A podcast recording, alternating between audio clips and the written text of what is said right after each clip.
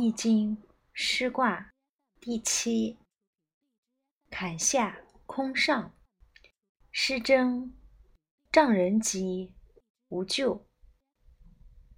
师卦有贞德的德行，坚守正道，富有经验的统帅领兵，可得吉祥，必无灾祸。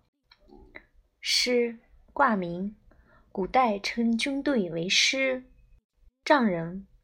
大人，这里指德高望重的意思。富有经验的人统帅军队，称之为丈人。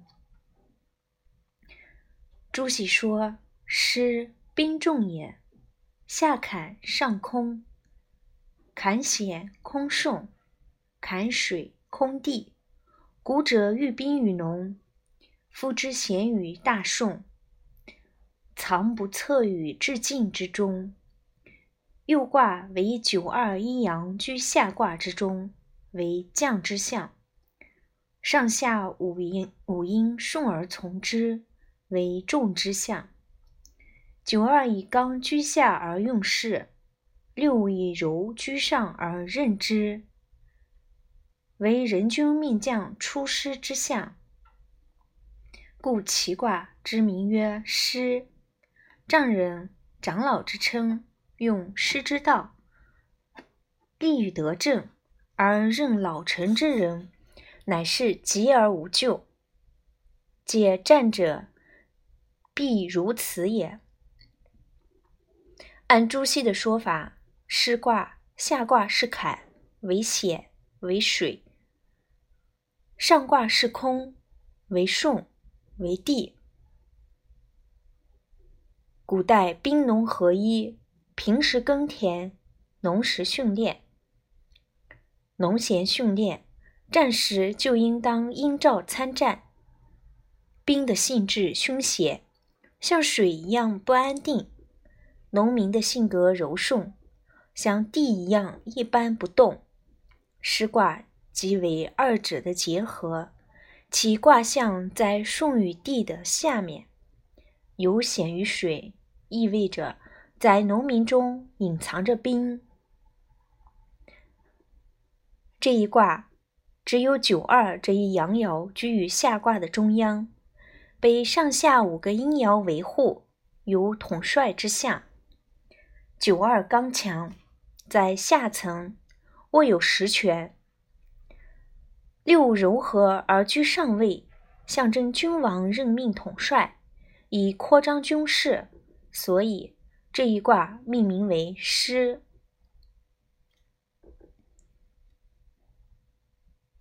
彖曰：师重也，真正也，能以重正，可以王矣。刚中而应，行险而顺，以此独天下而民从之，即又何咎矣？师。表示士兵很多，真是坚持固有的正道，能以真正之道率领兵将，便可以做君王治理天下了。刚健居中，处下应上，即使遇到险境，也会有惊无险，顺顺利利。凭此兴兵，统治天下，得到民众拥护。当然是吉祥的，哪里会有什么灾祸？众这里是兵众、军队的意思，以率领的意思。王，古代用于用的用字通用。独是治理、统治的意思。独天下就是统治、治理天下。师卦彖传用卦体。卦德解释卦辞，失真，丈人吉，无咎的意义，阐明能以重政，方可以顺师为王，治理天下的道理。在本卦中，九二为阳为刚，位于下卦坎的中位，与六五位正对应，所以刚中而应之象。有下卦为坎为险。上卦为空，因柔顺，所以说行险而顺。象曰：地中有水，湿。君子以荣名蓄众。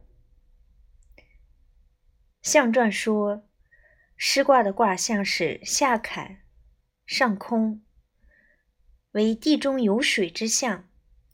地中永藏着取之不尽的水，正如民众中隐藏着充足的兵源。君子当效法卦象中的精神，包容和蓄养天下的百姓。容是容纳、包容的意思，蓄是蓄养。就卦象而言，汉代象数易学家认为，师卦是从比卦的复象而来。先天的空与后天的坎都居于北方的水位，空坎合居，故成比。宗父比卦，便是师。初六，师出以律，否藏凶。初六，出师征战必须严守纪律，如果军纪败坏，必然会有凶险。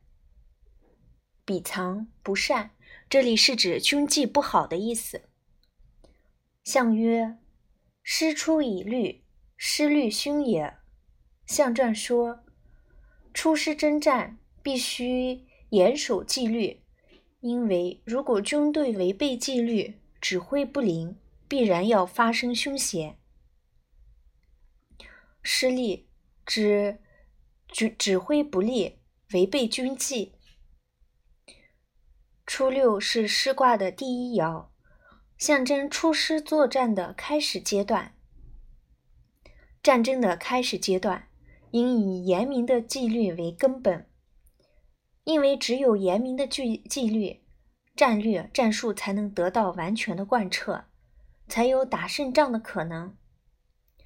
程颐曾对此论道：“出师之始也，故言出师之意即行师道，在兴国兴师而言，合义理，则是以律法也。”未以境乱诸暴而动，苟不以动，则虽善亦凶道也。善为克胜，凶为殃民害义也。在行事而言，律为号令节制。师之道以号令节制为本，所以统之于众。不以律，则虽善亦凶，虽使圣洁。凶有道也，也就是说，军纪败坏，纵使打仗侥幸得胜，仍然是很凶险的。九二，在诗中即无咎，王三惜命。九二，在军中任统帅，持道中正，不偏不倚，可获吉祥，必无灾祸。君王多次进行奖励，并且委以重任，悉通赐赏赐的意思。象象曰：在诗中即承天宠也，王三惜命，怀万邦也。象传说，在军中任统帅，持守中道而获吉祥，这是因为承受天意。得到君王的恩宠，君王多次进行奖励，是因为君王能安邦万福，使天下臣服。承承受的意思，怀归顺归依的意思，邦国家。朱熹说：“九二在下，为众英所归，而有刚中之德，上应于武。”而为所宠任，故其象战如此。九二爻是本卦中唯一的阳爻，位于下方，得到许多阴爻的拥护，又在下卦的中位，象征刚毅中庸，军队巩固的领导中心，这样当然是吉祥的，不会有过世的灾祸。九二爻又与至尊的六五爻阴阳相应，象征着得到君王的宠幸，并且多次给予奖励。六三，失货与失，凶。六三，出师征战，不时有用大车运送尸体的现象出现，这是很凶险的。相曰：失货与失，大无功也。相传说出师征战，不时有用大车运送尸体的现象出现。说明出师不利，无大功绩可言。功功绩的意思。王孔子说：“三不忠不正，以柔拒刚，是小人之弱智刚强，而居二之上，使二为主将。三踏而失之也。凡任将不专。”偏僻缠命，全不出一者，结于师也。君立何所听命乎？其取败必矣。也就是说，六三阴爻居阳位，以柔居刚，位不正，象征缺乏统御才能，无不胜任，且位置不中，象征统帅好大喜功，轻举妄动。这必然会失败。六四，师左次无咎。六四，军队暂时撤退，驻扎于敌方左边的高地，没有什么灾咎。左次，到左方驻扎，次是驻扎的意思。古代兵法的原则，布阵要是低地在左前方。才能攻其便利，而且有速度。高地要在右后方，可以当做防御的据点。左次就是达到高地的左方，使高地在右后方布阵。这里实质上是有撤退以避开敌军锋芒的意思。相曰：左次无救，未失常也。象传说。军队暂时撤退，驻扎于敌方左边的高地，没有灾咎，是因为这样的做法并没有违背用兵的常理，失常违背常规。朱熹说：“左次未退舍也，阴柔不中而居阴得正，故其象如此。全师已退，贤于六三远矣，故其战如此。”六四阴柔，且不处中位，本来无战胜的可能。可是阴爻因未得正，又在下卦坎的险阻前方，象征暂时避开敌锐军队，于安全地带布阵，据守高地而不轻举妄动，这是合乎用兵之道。所以说无救。六五。田有情，立直言无咎。长子失帅，弟子于师，争凶。六五，打仗就像打猎，打猎要明明确立目标，才能获得猎物。打仗必须出师有名，这样才有利于仗义直言，不会有灾咎。出师作战。需委任德高望重的长者统帅军队。若是指派经验浅薄的人统帅，一定大败。用师而归，就是用着尸体回来。战问的结果必然是凶的。田是田猎、打猎的意思。擒通擒，擒拿，擒获。直言是发表意见，提出谏言。弟子是指。轻浮而无经验的人。相曰：长子率师，以忠行也；弟子于师，使不当也。相传说，必须委任德高望重的长者统帅军队，这是因为党长者居中守正，行有法度，必然获胜。指派经验浅薄的人出任统帅，一定大败，用尸体而归，说明用人不当，必招致大败。五为君位，是新师之主，因此这一爻讲的是新师任将之道。六五是这一卦的主体，居于上卦中央至宗的位置，又为阳阴爻。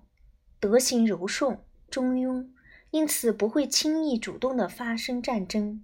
如果要出师，则必须要名正言顺，好像禽兽入于田中，侵害农作物，羽翼猎取猎取之象。如此行动，一定不会有灾咎。上六，夫大军有命，开国成家。小人勿用。上六，征战获胜，国君颁布诏命，论功封爵，或封诸侯，或收大夫，要注意用君子，不可任用小人也。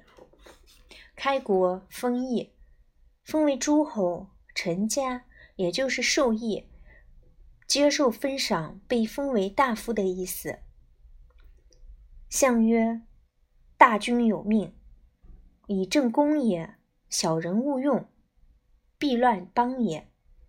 象传说，国君颁布诏命，论功封爵，这是为了论功行赏，绝不可任用小人，因为任用小人必定会危害国家，使国家陷于混乱。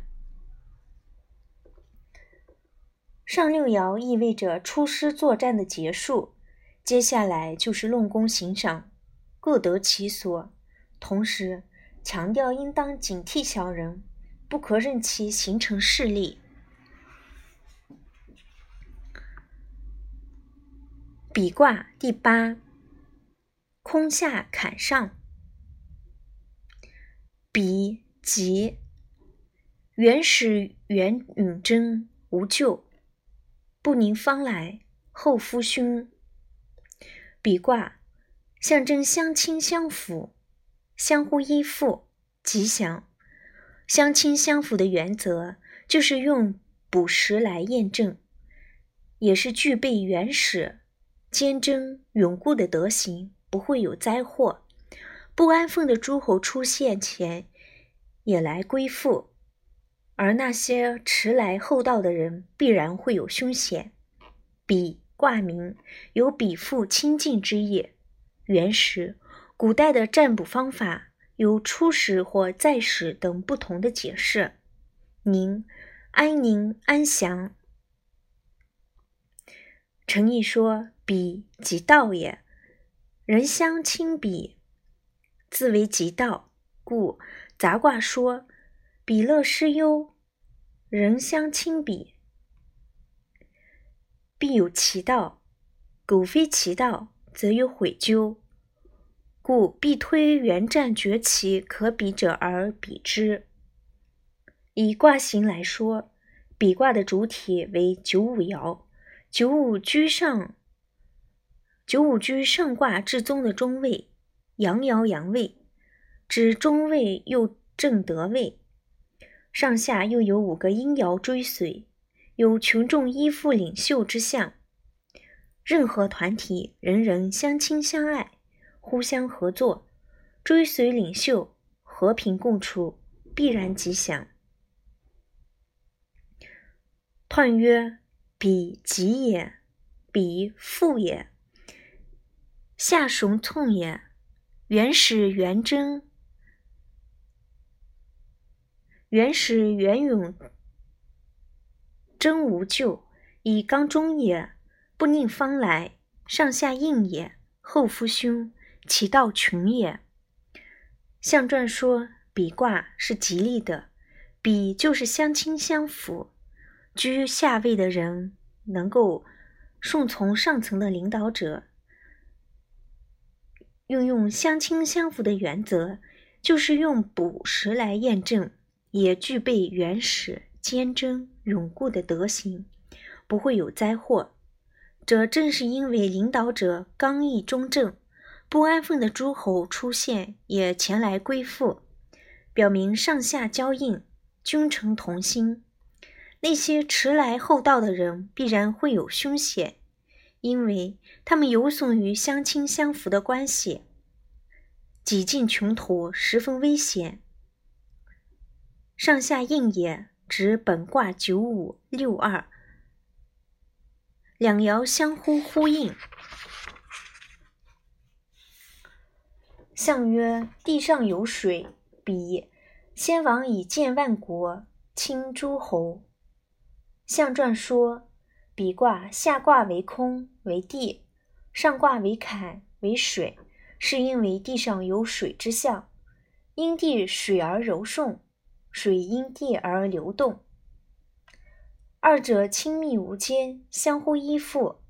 先王领悟到这个道理，便建立万国，与诸侯相亲相扶。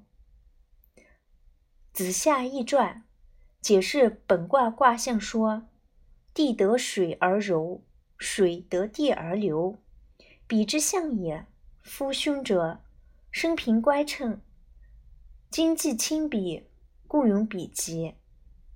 于帆则说：“师二上之五得位，众应顺从，比尔服之，故其与大有旁通。”初六，有福比之，无咎；有福盈否，终来有他吉。初六，诚实守信，众人都会前来倾覆，不会有灾咎。诚信盈满。如同美丽的酒盛满了酒缸，最终一定有人会前来依附，这样还会得到其他意外的吉祥。否，小口大腹的陶制器皿。象曰：比之初六，有他吉也。象传说，比卦的初六爻一开始便具有诚信的德行。所以有其他意外的吉祥。初六是比卦开始的第一爻，说明诚信是比附的根本。要相亲相辅，必有诚信开始。诚意说：初六，彼之始也。相比之道，以诚信为本，忠心不言而亲仁，人与谁之？故彼之始也。心有浮沉，乃无咎也。夫信之在中也，诚信充实于内。若物之盈于满否也。否，素质之气。言若否之盈实其中，外不加文饰，则终能有他吉也。他非此处外也。若诚实充于内，物不信也，岂用事外以求彼乎？诚信忠实，虽他外皆当祸而从来，幸福彼之本也。初六爻是内卦坤卦初爻的动向，未卦为坎，构成上游雨水降临于大地的象征，因此。初六爻的爻辞说：“有福比之”，采用雨水初降的现象作为象征，故说无咎。六二，比之自内，贞吉。六二，发自内心的与人亲善，真正自守，这是吉利的。内，内心。象曰：“彼之自内。”不自失也。象传说发自内心的与人亲善，说明自己没有失掉本位，偏离正道。朱熹说：“柔顺中正，上应九五，自内比外，而得其正，即之道也。战者如是，则正而吉也。”六二以阴爻居阴位，又在下卦中位。因而柔顺中正，六二与上卦的九五阴阳相应，发自内心、主动亲近九五的过程中，能坚持从政的动机，掌握应有的分寸，不失人格，因此必然吉祥。六三，比之匪人。六三，倾覆那些不该倾覆的人。匪通匪，这里实指不应该与之倾覆的人。相曰：比之匪人，不亦伤乎？象传说，倾覆那些不该倾覆的人，难道不是一件很可悲的事儿吗？这一爻。说明应当慎重选择相亲相辅的对象。王弼说：“四字外比，二为五应，近不相得；远则五应，所与比者，皆非以亲。故曰：比之匪人。从卦象上说，六三阴柔，不重不正，素质很差。”上下爻以及应当相应的上六，又有又又都是阴爻，以致阴阴相斥，又亲近了不该亲近的人，所以非常可悲。六四，外比之贞吉。六四，在对外交往中与人亲善，真正而吉祥。象曰：外比与贤。以从上也。象传说，在对外交往中倾覆那些贤能的人，并以姿态，并以此态度顺从于宗上的地位的君主，才能获得吉祥的结果。贤贤能的人，这一爻强调应当依附贤明高尚的人。于帆说，在外体故称外。德位比贤，故贞吉也。李过说：“二与四皆比于五，二应五，在卦之内，故言比之自内；四乘五，在卦之外，故言外比之。位内虽异，而得其所比，其意义也。故皆言贞吉。”也就是说，六四爻为阴爻居阴位得正，本应与初六相应，但初六通为阴爻，于是转而相位，亲附阳刚，中正是九五爻，所以有外比于贤之象。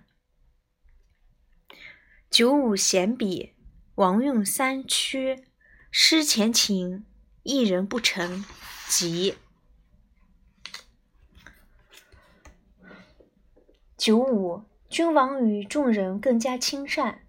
君王心地仁厚，在围猎时从三面驱赶，网开一面，让那些前往逃跑的禽兽逃走，并不赶尽杀绝。这样心地仁厚的君王，人们又心从惧戒，所以是吉祥的。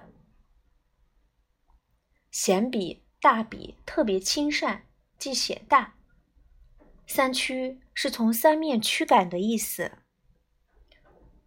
象曰：贤比之极，谓中正也。舍逆取顺，失前情也。一人不见，尚使忠也。象传说，君王与众人更加亲善，可获得吉祥，是因为。地位居中，舍弃悖逆的人，收取顺从的人，这就是失前情的寓意所在。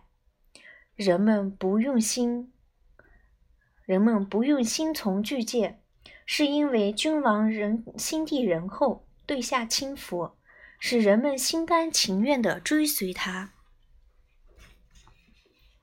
舍舍弃逆叛逆悖逆的意思。于范说：“五贵多功，德位中正。初三以变体民众，故贤比，为显著人。坎称武王，坎五称王，三缺。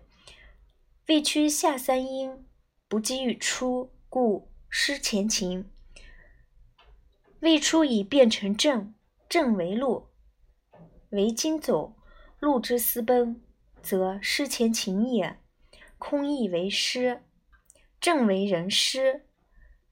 时空虚无君，使失而上居五中，故不借己也。九五爻为比卦的主体。唯一的阳爻，刚健中正，又在中位，因而其他的阴爻都来亲近依附它，达到一个空前的程度，所以说是贤比。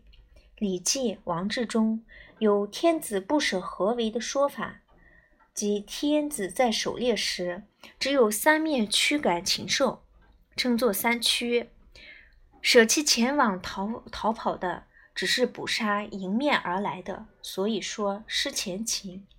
这样行猎礼制，包含一种不忍倾家称族的仁德，所以说是大吉之象。上六，比之无首，凶。上六，众人倾覆却没有首领，必然凶险。象曰：比之无首，无所终也。象传说，众人倾覆却没有首领，必然有凶险，是因为众人最终无处归附，失去了立足的地方。朱熹说：“阴柔居上，无以比下，凶之道也。故为无首之象，而其战则凶也。”也就是说，上六阴爻已达到一个卦的极点，但缺乏刚毅。柔而无决，不具备成为领袖的条件，无法得到属下的拥戴与亲近，所以结果是凶险的。小序卦第九，前上、前下、序上。小序横，命容不语，自我西郊。小序卦。象征着小有居系，小有积蓄，具有恒通的德行。天空积容密布，却还没有下雨。容器是从我国西南部的郊外升起来的。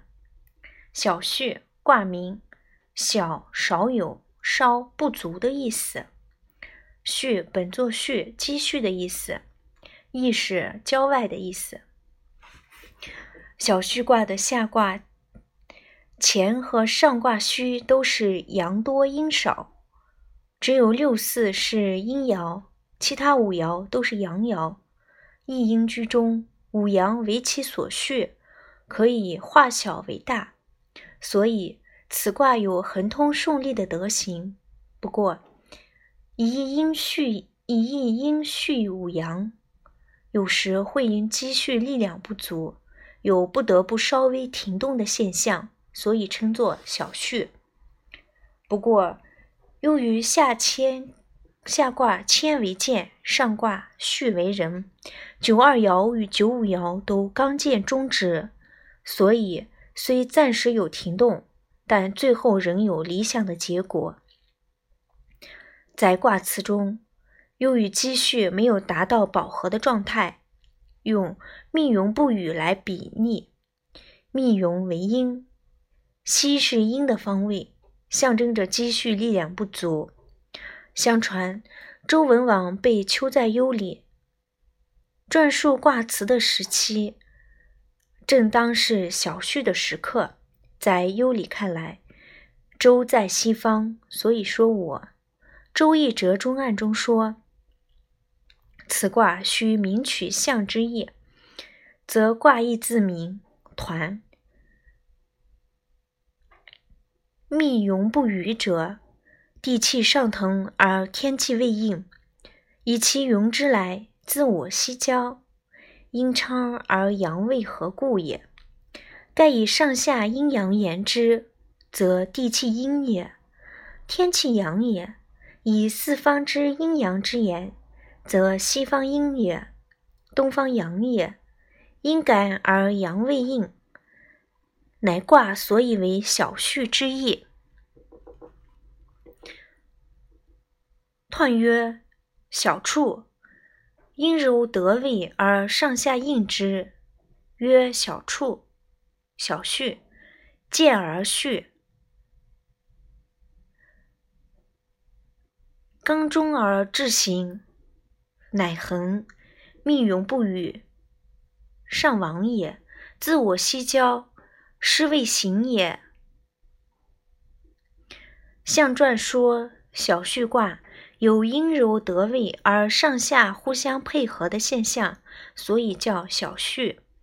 刚健不失谦逊，阳刚中正，能够实现自己的志向，是恒通顺利的意思。积云密布，却没有下雨，是说仍需努努力的奋发向前。云从西郊升起，说的是虽然有抱负，但是仍然没有时机得以舒展。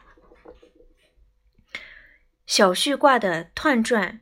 用卦体解释小畜卦名的由来，用卦德、卦体解释卦辞。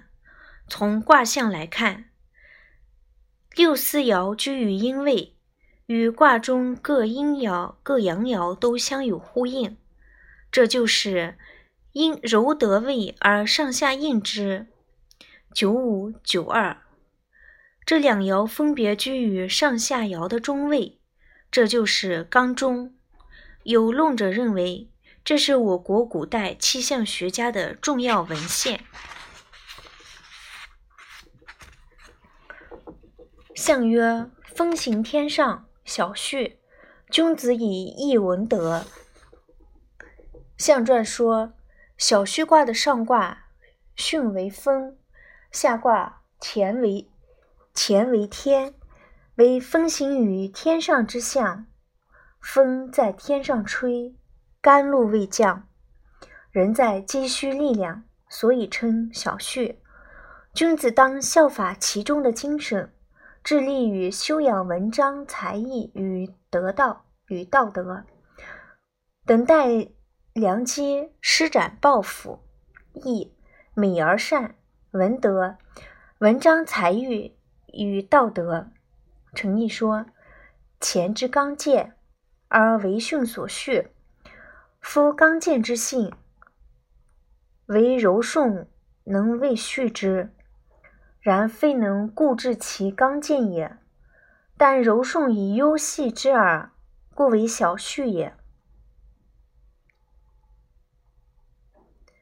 初九，复自道，何其究？即初九，自己返回到原来的道路上。怎么会有灾害呢？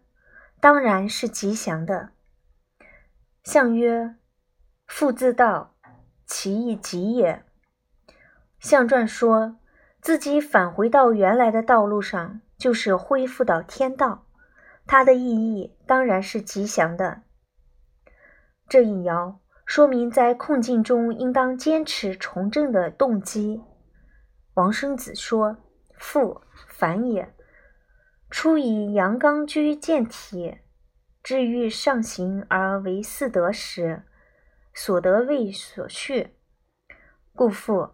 诚意说：初九阳爻而前体，阳在上之物，有刚健之足以上进，而复于上同治，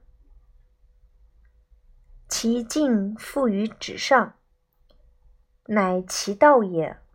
复自道，是指初九属于下卦前，前为天应在上，所以初九本应升进，返回自己原来的地位。然而，相应的六四是阴柔的阴爻，力量不足，无法支援。但初九到底是阳爻正位，又与六四阴阴相应，即便不太顺利。仍然能够遵循正确的途径回去，所以说是吉祥的。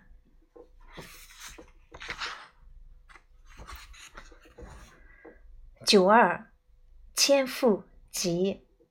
九二，被人牵引着返回到原来的道路上，这是吉祥的。牵，携手牵引的意思。这里是指九二受九二爻受初九爻的影响而被牵回来。象曰：潜伏在中，一不自失也。象传说，被人牵引着返回到原来的道路上，是重新回到居中的位置，从而不会丧失自己的阳刚中正的德行。失是丧失的意思。崔瑾说：“四柔得位，穷刚所应。二以中和谦负自守，不失于行也。”下卦、乾卦的三个爻都有前进上升的愿望。九二阳刚居中，本有前进上升的实力，但看到初九知难而退，受到它的影响，不会再妄然前进。然而，初九恢复中正之本，这样就不会丧失原有的阳刚中正的德行，其结果当然是吉祥的。九三，于托福，夫妻反目。九三，车子上的辐条从车身脱落，就仿佛夫妻反目为仇。彼此离开，这里的“脱”通“脱”脱离的意思。辐固定在车笼与车轴上的琴圈、辐条。象曰：夫妻反目，不能正事也。象传说，夫妻反目成仇，是因为没有端正家事。处理好家庭关系而已。是家，这里是指家庭关系。九三爻也是阳爻，刚健而要生进，但不在中位，与上九是阴，但又不能相应。同时，九三爻接近六四爻，有时会阴阳相吸，和睦相处，就像车龙与车轴。被辅结合在一起，也可比喻为夫妻关系。可是九三毕竟刚毅，并不能安于被留住的现状，于是就有与托辅之象。又与九三不安于世，与六四发生了争执，就以夫妻反目来象征比喻。于帆的说法是。于，借小虚卦的错卦，正为夫，为反；巽为妻，离为木。今夫妻共在巳，离火动上，木相不正，多白眼。夫妻反目，妻当在内，夫当在外。今妻乘夫而出在外，象曰。不能正视，三体离虚饮食之道，饮食必有讼，故真而反目也。南怀瑾认为，此说也未尽妥帖。如如据交干易林的象数来说，本卦中爻有忽离的现象，离为木，对错于卦。二三爻为半相的离卦，三四爻也为半相的离卦，两个半相离卦相反，所以构成了反目的现象。反目不能当做白眼来解释。六四有福，血去涕出，无咎。六四言而有信。避免忧虑，远离惊惧，这样就不会有灾咎了。替具戒，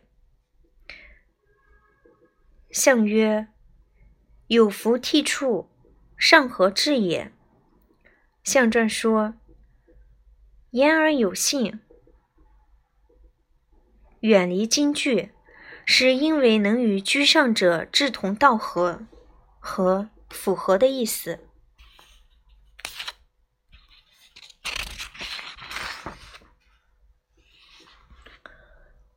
朱熹分析这段爻辞说：“以一阴序重阳，本有伤害忧惧，以其柔顺得正，虚中蓄铁，二阳助之，是有福而血去益处。这样的现象没有什么不好的地方，所以占卜者以其德性很好，也没有什么灾祸。”六四是唯一的阴爻，也是重阳爻前进的阻力，本来没有受到伤害的忧惧。不过六四阴爻德行柔顺，又因为得正，是上卦巽卦的阴爻，而巽卦象征人，所以六四谦逊而能容得下别人。加以上方有两个阳爻助缘。所以能够避免伤害与忧惧。所谓的上合制，即六四顺从九五，上合九五之制这一爻，说明心怀诚信，就可以排除忧虑，得到应有的报应和应有的援助。九五有福卵乳，富以麒麟。九五言而有信，与他人携手共进，相互帮助，不但自己会有致富的可能，而且可以连带着让邻人一同富起来。卵乳联系心系，卵本是指手指弯曲握紧的状态，如痉挛等；卵乳即手握成拳头的样子。象曰：“有夫卵乳，不独富也。”象征说：“言而有信，与他人携手共进，相互帮助，表明要与人共同富裕，不单独享受富贵。”九家一说有信，下三爻也，体巽，故卵如如。为连接其邻，邻为四也。吾以四阴作财，与下三阳共之，故曰不独富也。这一爻说明，既要自强，也要帮助别人。上卦的三爻合力突破阻碍生进，所以说是麟。而且九五至宗位中正，具有实力，可以协助相邻的两个爻。因而，只要排除私欲，有携手共进的诚信，不单自己富有，而且邻居也能富有，这样就能够大家相互协助，共同富裕。上九，己与己处，上德载，复争利，悦己旺，君子争凶。上九，天降大雨，但不久有停息了。阳刚者的德行积蓄渐满，到了极限，这时富人应当坚守正道，因为月圆而亏，情况仍然有危险。君子若是贸然出险，必然会有凶险的。即已经处居上，载满的意思。旺，阴历每月十五月圆的时节叫做旺。象曰：既与既出，德载其也。君子争凶，有所疑也。白话象传说：天降大雨，但不久又停息，说明功德的积累已经饱和。君子贸然出行，必有凶险。是说，如果还不满足，而要向前取进。便会遭到猜疑与妒忌了。疑，疑忌、猜疑、妒忌的意思。上九已经积蓄到了极点，唯一的阴爻六四以诚信与五阳精诚合作，共同积蓄力量已经达到了饱和的状态。以月亮的盈亏来比喻，小旭的积蓄犹如新月渐圆，到了饱和之时，犹如望月极望。此时，阳爻已经上升到卦的最高点，凌驾于众阳之上，失去了应有的柔顺德行，出现了阴压制阳的反常现象。所谓月盈而亏。满则招损。如果再贪得多，贪得无厌，不肯安于现状，必然会有凶险。